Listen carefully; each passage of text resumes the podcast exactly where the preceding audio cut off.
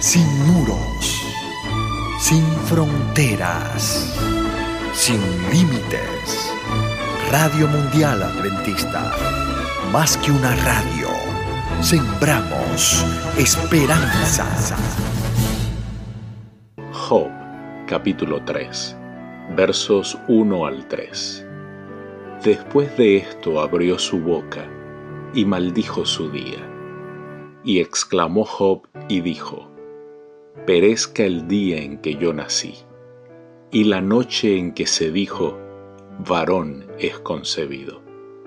Sin duda el transcurrir de las semanas había hecho cambiar a Job de una actitud de serena resignación a una desesperación profunda.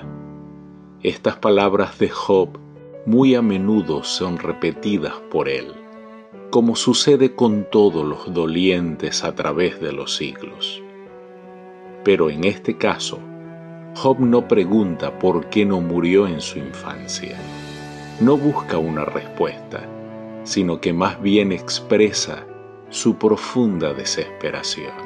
Versos 13, 16, 18 y 19 pues ahora estaría yo muerto y reposaría, dormiría y entonces tendría descanso. ¿Por qué no fui escondido como abortivo, como los pequeñitos que nunca vieron la luz? Allí también reposan los cautivos, no oyen la voz del capataz. Allí están el chico y el grande, y el siervo y el libre de su Señor. Job describe la muerte como un sueño tranquilo y reposado, como el Salmo 13, verso 3, como Juan capítulo 11, verso 11, como Primera de Corintios 15, 51 y Primera de Tesalonicenses 4, 14. No anticipa la vida que sigue a la resurrección, porque solo contrasta sus sufrimientos con el reposo que disfrutaría si estuviera muerto. No se refería a la vida futura, sino que describe el olvido en el sepulcro. La agitación, el cansancio, la servidumbre irritante de la vida son absorbidos por un sueño sin sueños. Así describe Job el descanso de la muerte. Al paso que esto es un pensamiento hermoso, el cristiano tendría que mirar más allá de la tumba, a la resurrección y a la inmortalidad. Más tarde Job expresará esta esperanza mayor en el capítulo 14 versos 14 y 15. Job ha estado meditando en la tranquila serenidad de la muerte. Ahora sus pensamientos vuelven a su propia desgracia y repite la antiquísima pregunta ¿por qué? La estrofa describe la figura de un hombre que anhela la muerte, pero está condenado a continuar viviendo. Esta vivencia equivale hoy al que sufre de cáncer, que se consume durante largos, agonizantes e inútiles meses antes que la muerte finalmente le proporcione la liberación. Ahora como entonces, la pregunta a menudo es ¿por qué? Versos 24 al 26.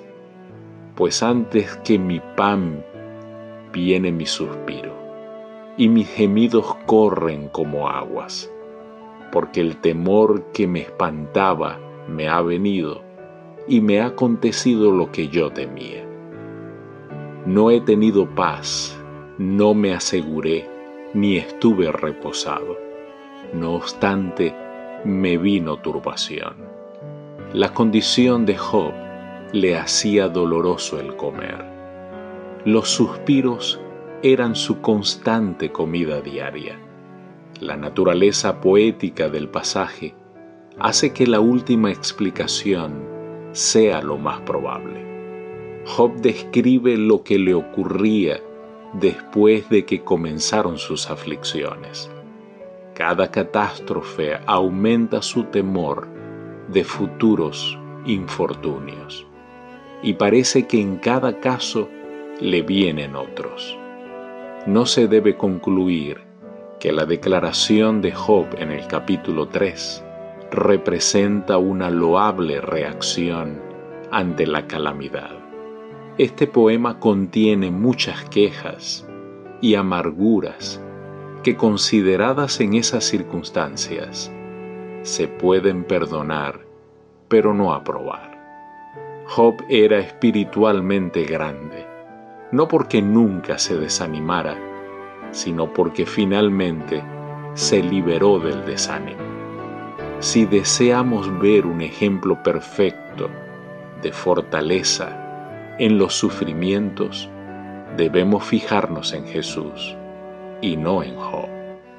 Querido Dios, gracias por Jesús el más grande de todos. Gracias por su sufrimiento para que nosotros tengamos vida en abundancia. En Cristo Jesús lo agradecemos. Amén. Dios te bendiga.